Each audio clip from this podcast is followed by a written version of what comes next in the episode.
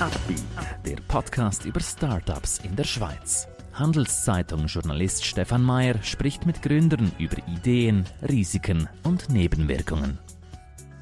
Heute lernen wir Rolf Stuber kennen. Mit Smart Flyer bringt er neue Akzente in die Luftfahrt. Sie wollen selber eine Firma gründen? Warum nicht? Dafür brauchen Sie aber starke Partner. Einer davon ist die Credit Suisse. Mehr Informationen unter credit-swiss.com/Unternehmer. Herzlich willkommen bei uns. Äh, Rolf, erklär uns doch kurz, was ist eure Idee, was ist euer Business? Wir entwickeln ein Elektroflugzeug. Das ist ein Flugzeug, das vorerst für vier Personen ausgelegt ist. Der Zweck von dem Flugzeug ist, dass man emissionsfrei könnte Trainingsflüge machen. Mhm. Bisher ist das, äh, also habt ihr schon Konkurrenz, die das anbieten oder seid ihr da? Äh, es gibt Konkurrenz, die mhm. bieten jedoch nur ein zweiplätziges Flugzeug an. Hingegen für die professionelle Flugausbildung und für auch private Transporte ist es natürlich ein zweiplätziges Flugzeug zu klein. Also mhm. das vierplätziges Flugzeug bietet da schon wesentlich mehr. Mhm. Erklär uns doch mal die wichtigsten Milestones zu dem, wo ihr heute steht, also auf dem Weg dieser Unternehmung. Eine Entwicklung äh, ist vorerst einmal in verschiedene Phasen aufgeteilt. Also wir haben bei unserem Modell angefangen mit dem ganzen Antrieb. Weil dort ist technologisch am meisten Herausforderung drin. Die Tests, die haben wir abgeschlossen. Also unser Hybrid-Antriebsstrang, läuft so weit. Wir haben jetzt den Rumpf gebaut und äh, jetzt sind wir gerade an den Flügel dran. Gleichzeitig wird im Rumpf quasi der Testaufbau über transferiert, also Installation im Rumpf von allen Systemen. Mhm. Äh, du hast von euch gesprochen. Wer gehört zum Team? Wie schaut das Gründerteam aus? Wie setzt es sich zusammen? Wir haben natürlich von jeder Sparte haben wir Spezialisten. Das ist so, ein Flugzeug ist, äh, ist multidisziplinär. Das heißt, es braucht ganz viel Fachexperten von ihrer Richtung, sei das vom Aerodynamiker über Flugzeugstatiker bis nachher der, der es zeichnet, CAD und Elektrotechniker und so weiter. Und da haben wir verschiedene Leute. Aktuell sind wir etwa vier bis fünf, die ständig am Projekt arbeiten. Mhm, mh. Was sind momentan eure größten Herausforderungen, Probleme, die ihr habt mit dem Projekt? Problem, ähm, denke ich, es gibt immer technische Probleme, die können wir bewältigen. Finanzielle Probleme, die sind zum Teil ein bisschen schwieriger und ein bisschen mühsamer. Besonders wenn es ein Start-up ist, einem, in einem Bereich, wo halt sehr äh, stark finanzabhängig ist. Das heißt, es gibt äh, hohe Investitionen am Anfang und die zu decken ist nicht immer einfach. Mhm. Was habt ihr da für eine Strategie? Seid ihr selbst finanziert? Habt ihr externe Geldgeber? Das Projekt hat können anfangen, weil es gibt eine Spezialfinanzierung Luftverkehr. Das ist ein Fonds, der wird vom Bundesamt für Zivilluftfahrt äh, geführt und der wird eigentlich gefüllt durch die Mineralölsteuer, die die Flugzeuge innerhalb von der Schweiz abgeben. Mhm. Und das ist unser Grundsockel an Finanzierung. Und jetzt haben wir aber auch private Investoren und so äh, hoffen wir, dass wir das Projekt weiterführen können. Aber genau das ist natürlich ein, ein riesen springender Punkt. Wie bringt man das finanziell unter ein Dach? Mhm. Wenn du mit Investoren sprichst, die eventuell interessiert sind, Geld zu geben, was sind so die häufigsten Vorbehalte, Fragen, die die haben zu diesem Projekt? Ja, schon angetönt, das ist ein, ein grosser finanzieller Aufwand, den man zuerst mal leisten muss um ein Flugzeug zu entwickeln, aber nachher auch eine Zertifizierung. Die braucht viel Zeit und viel Geld und äh, da reden wir von halt ungefähr 10 Millionen oder äh, etwa 5 Jahre, bis das Flugzeug zertifiziert ist und kann in Serie gehen. Mhm. Und erst dann gibt es eigentlich ein Return on Investment. Und die Zertifizierung, das heißt Bundesamt, äh, also BATSL oder was, wer, wer ist da zuständig? Da ist, äh, da ist eigentlich die, die europäische Behörde zuständig. Mhm. Äh, die EASA, aber die tut es dann meistens delegieren an die nationale Behörde. Mhm. Und das heißt, da müssen dann Teilbereiche schon zertifiziert werden oder schickt ihr das am Schluss hin und dann wird das, kommt der Stempel drauf? Oder wie läuft so, wie muss man sich sowas vorstellen? Es, es, sind, es sind schon Teilbereiche, die man, die man macht. Mhm. Aber grundsätzlich sind wir jetzt mal dran am Prototyp entwickeln und auch dort schauen wir bereits darauf, dass wir äh, alles herstellen, so dass man später kann zertifizieren kann. Mhm. Also wir legen bereits jetzt grossen Wert darauf, dass das Flugzeug eigentlich vom Grundsatz her kann zertifiziert werden. Mhm. Mhm. Was nachher später gemacht muss werden, wenn der Prototyp mal in der Luft ist, äh, dann müssen die Tests, die erforderlich sind für sämtliche Nachweise, die müssen nachher noch gemacht werden. Mhm. Wenn du jetzt mal ganz weit nach vorne springst, sagen wir mal in zehn Jahren, wie ist deine Vision? Wo, wo steht ihr dann? Wo steht euer Flugzeug dann? Oder fliegt es dann? also, wenn es nicht wird fliegen, wäre es nicht gut. Also in zehn Jahren sollten wir das Flugzeug zertifiziert haben. Äh, die Serienproduktion sollte angelaufen sein.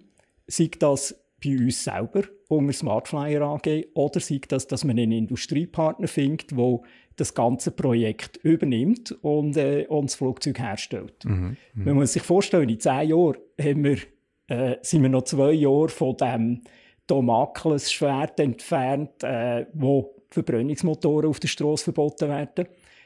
Ich denke aber, es wird gar nie zur Umsetzung von dem Verbot kommen, weil die Autoindustrie ist so schnell in ihrer Umsetzung von Elektromobilität, dass wahrscheinlich gar keine Nachfrage mehr wird sein zu Verbrennungsmotoren. Mhm. Das ist so meine, meine Vision.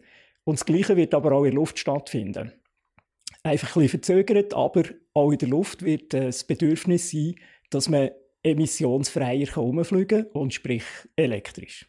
Das ist ja das große Problem, oder? Bei dem Thema Luftfahrt, dass die einfach noch immer so ein, äh, eine CO2-Schleuder und eine Umweltverbester ist.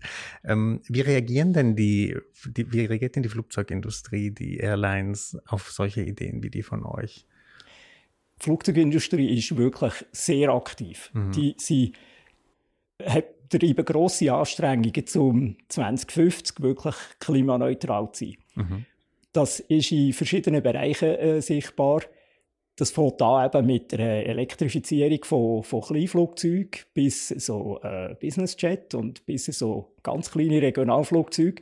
Geht dann weiter ähm, mit anderen Anstrengungen, äh, nicht unbedingt Elektrifizierung, aber mit dem Sustainable Aviation Fuel, wo eingesetzt wird oder wo geforscht wird, um eben CO2-neutral wenigstens können rumzufliegen. Dann gibt es einen Bereich, wo die Brennstoffzellen, also mit Wasserstoff, vorantreiben. Also die Luftfahrt ist sehr aktiv. Mhm. Weil das Problem sind nicht die 2 bis 3 Prozent aktuell. Das Problem ist das Wachstum der Luftfahrt weltweit. Und dort rechnet man eben, wenn man nichts würde machen dass bis etwa 25 Prozent vom CO2-Ausstoß könnte von der Luftfahrt kommen. Wie realistisch hältst du das, dass, dass sie das irgendwann schaffen, wirklich ähm, klimaneutral dahin zu schweben? Oder ist das? Das ist sehr realistisch. Mhm. Das wird kommen. Da bin ich überzogen. Aber dann müsste doch, weil das beschreibt man ja momentan immer so als ein Riesenthema und Problem. Und aber wenn man mit dir zuhört, könnte man ja eigentlich optimistisch werden. Da kann man absolut optimistisch sein. Man muss einfach nicht erwarten, dass das von heute auf morgen passiert. Mhm. So eine technologische Entwicklung, speziell in der Luftfahrt, die so sicherheits ähm, sensitiv ist, braucht eine Entwicklung einfach mehrere Jahre mhm. bis Jahrzehnte. Mhm. Aber das wird kommen. Mhm. Also ich freue mich bereits jetzt, wenn man kann irgendwo herfliegen auf dieser Welt und man weiß, es ist CO2-neutral mindestens und relativ emissionsfrei. Absolut, das würde mir auch gefallen. äh, erklär uns doch noch ein bisschen äh, deinen Weg jetzt zu de, in diese Gründer, in diese Rolle des Unternehmers. Ähm, was hast du vorher gemacht? Wie waren deine wichtigsten Schritte, Milestones? Ich bin die ganze Zeit von meinem Leben in Flügerei gesehen, habe bin Militärpilot gewesen, Miliz, äh, bin dort Helikopter geflogen. Gleichzeitig bin ich bei Swissair und bei Swiss ähm, auf dem Airbus geflogen, bin als Kapitän vor äh, letzten August äh, pensioniert worden. Und habe ja, aber in den letzten sieben Jahren berufsbegleitend eigentlich Smartflyer aufgebaut. Ach so, also die richtigen Passagierflugzeuge bist ja, du, okay. Genau. In, in, also in Europa oder Internet? Beides, aber am Schluss äh, A330 und A340 Langstrecke. Und bei deinen Piloten und Pilotinnen-Kollegen beschäftigt die das Thema auch, dieses Thema nachhaltiges Fliegen, ähm, oder spielt das bei denen nicht so eine Rolle? Ähm, das denke ich, das ist bei jedem Flug präsent gewesen. Mhm. Bei jedem Flug ist es wirklich ähm, die Herausforderung von jedem Pilot, dass er möglichst die Energie sorgsam einsetzt. Also, äh, dass man möglichst optimiert. Und es ist für uns immer wieder eine Challenge gewesen, um zu schauen, wie, wie viel ist für einen Flug geplant gewesen, wie viel Kerosin, wie viel hat man am Schluss gespart. Und je mehr das man gespart hat, umso zufriedener ist das eigentlich für einen Pilot, wenn er gewusst hat, er hat jetzt hier eigentlich optimal das Flugzeug operiert. Okay, also das spielt auch schon eine Rolle bei Jüngeren und bei einfach deiner Kollegenschaft, die du da... Das ist in, in mhm. Fleisch und Blut. Okay. Das mhm. fängt an mit der Ausbildung, schon dort wird Wert darauf gelegt, dass man, dass man möglichst emissionsarm fliegen sei das vom Lärm her, aber auch eben von der äh, Energieeffizienz her, das ist ganz ein wichtiges Thema. Mhm.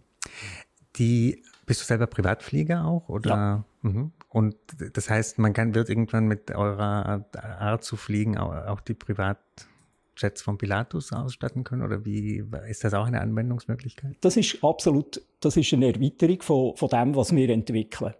Also wir legen jetzt den Grundstein mit kleinen Flugzeugen, wie das halt in der Entwicklung oft der Fall ist wo man mit äh, kleineren Flugzeugeinheiten etwas entwickelt und es nachher skaliert auf größere mhm, Flugzeuge. Mhm, Beschreib uns noch ein bisschen den Markt, jetzt in dem ihr euch bewegt. Ähm, also wie, in der Schweiz, wie viele andere entwickeln da auch etwas in Europa, in Amerika, in China? Wie viele Konkurrenten habt ihr?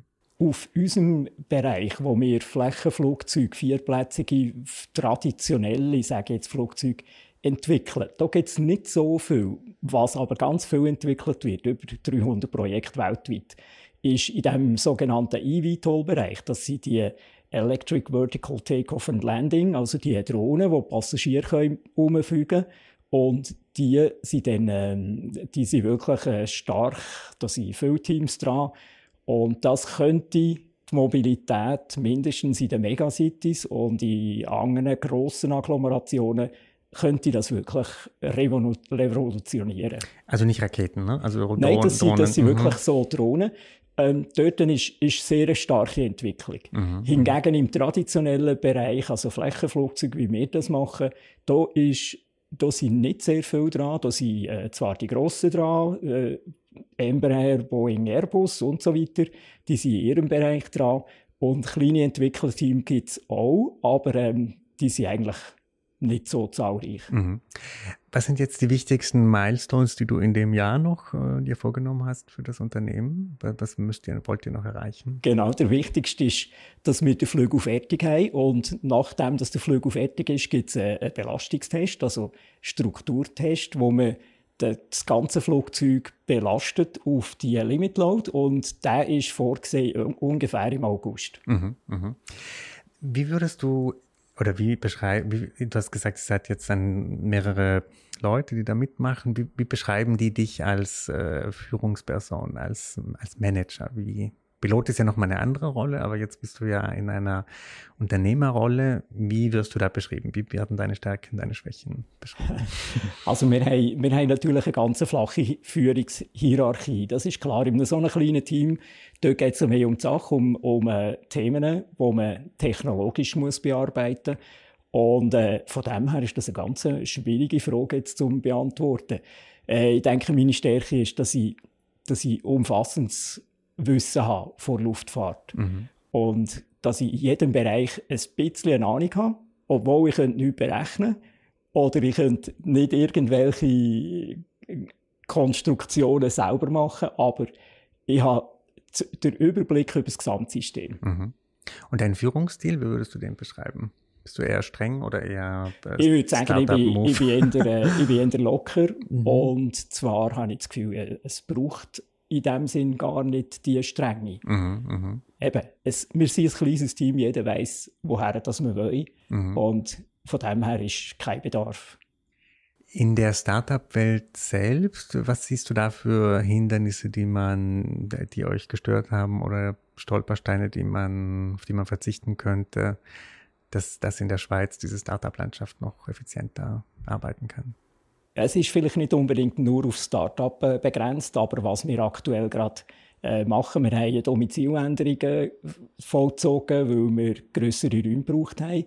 Und da sind wir von einer Gemeinde zur anderen, fünf Kilometer. Und der Aufwand, den wir müssen treiben als Aktiengesellschaft mit Notar und so weiter, der ist unglaublich. Mhm. In der heutigen digitalisierten Welt ist das kaum mehr vorstellbar. Das mhm. ist wie im Mittelalter. Also einfach der Wechsel zwischen Gemeinden und genau, und, genau. Äh, also eine. Aktiengesellschaft, Domiziländerung, dass das ein Notar braucht, das ist für mich nicht nachvollziehbar. Mhm.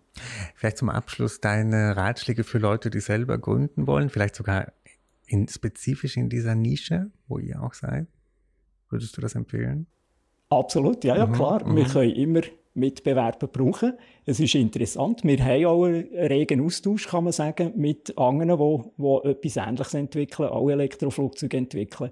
Da gibt es ja ein äh, Fly-In beispielsweise, wo wir organisiert haben, wo jährlich stattfindet.